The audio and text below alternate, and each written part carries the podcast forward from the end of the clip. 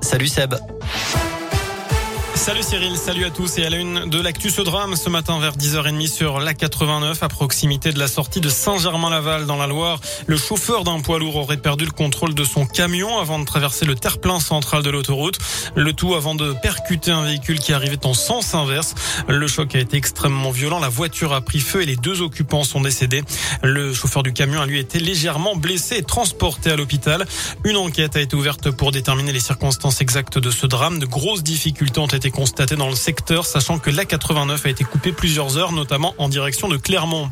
À moins de trois semaines de Noël, un conseil de défense sanitaire se tenait ce lundi. Alors que retenir? Eh bien, selon plusieurs médias, il va y avoir le passage au stade 3 du protocole sanitaire dans les établissements scolaires. Concrètement, le port du masque va devenir obligatoire en extérieur.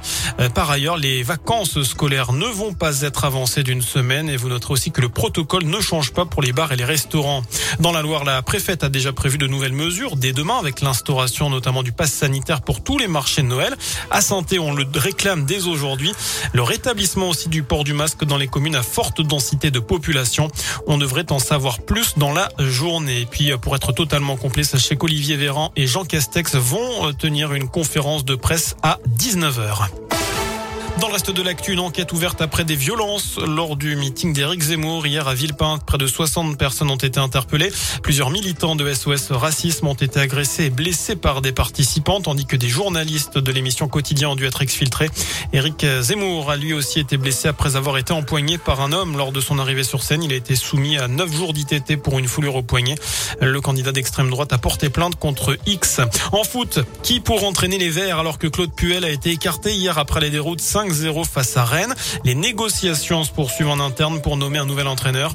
Les noms de Pascal Duprat et David Guillon reviennent en priorité. D'ici là, le club se réorganise et Loïc Perrin prend du galon. L'ancien capitaine emblématique des Verts vient d'être nommé coordinateur sportif. Il récupère l'une des nombreuses fonctions de Puel, jusqu'à présent manager général du club. Perrin aura donc pour mission, je cite, de mettre son expérience, sa parfaite connaissance du club et euh, du foot professionnel au service de la stratégie sportive stéphanoise. C'est ce que dit un En attendant donc le nom du nouvel entraîneur. Enfin direction la station de ski de Puymal dans les Pyrénées-Orientales où quatre saisonniers ont eu une idée euh, que l'on qualifiera d'étonnante, celle de voler un télésiège. Ils voulaient l'inclure dans la déco de leur chalet. Ils ont dévissé le télésiège avant de le charger dans leur pick-up. Vous l'imaginez, les gendarmes n'ont pas eu trop de mal à les retrouver. Euh, c'est pas très discret un télésiège. Les quatre hommes ont été interpellés et seront prochainement convoqués devant la justice. Sinon, on peut se dire quand même que c'est aussi bien d'avoir des petites boules à neige euh, comme décoration chez soi. Voilà pour l'essentiel de l'actu. L'info de retour dans une demi-heure. Passez une excellente fin de journée. Merci.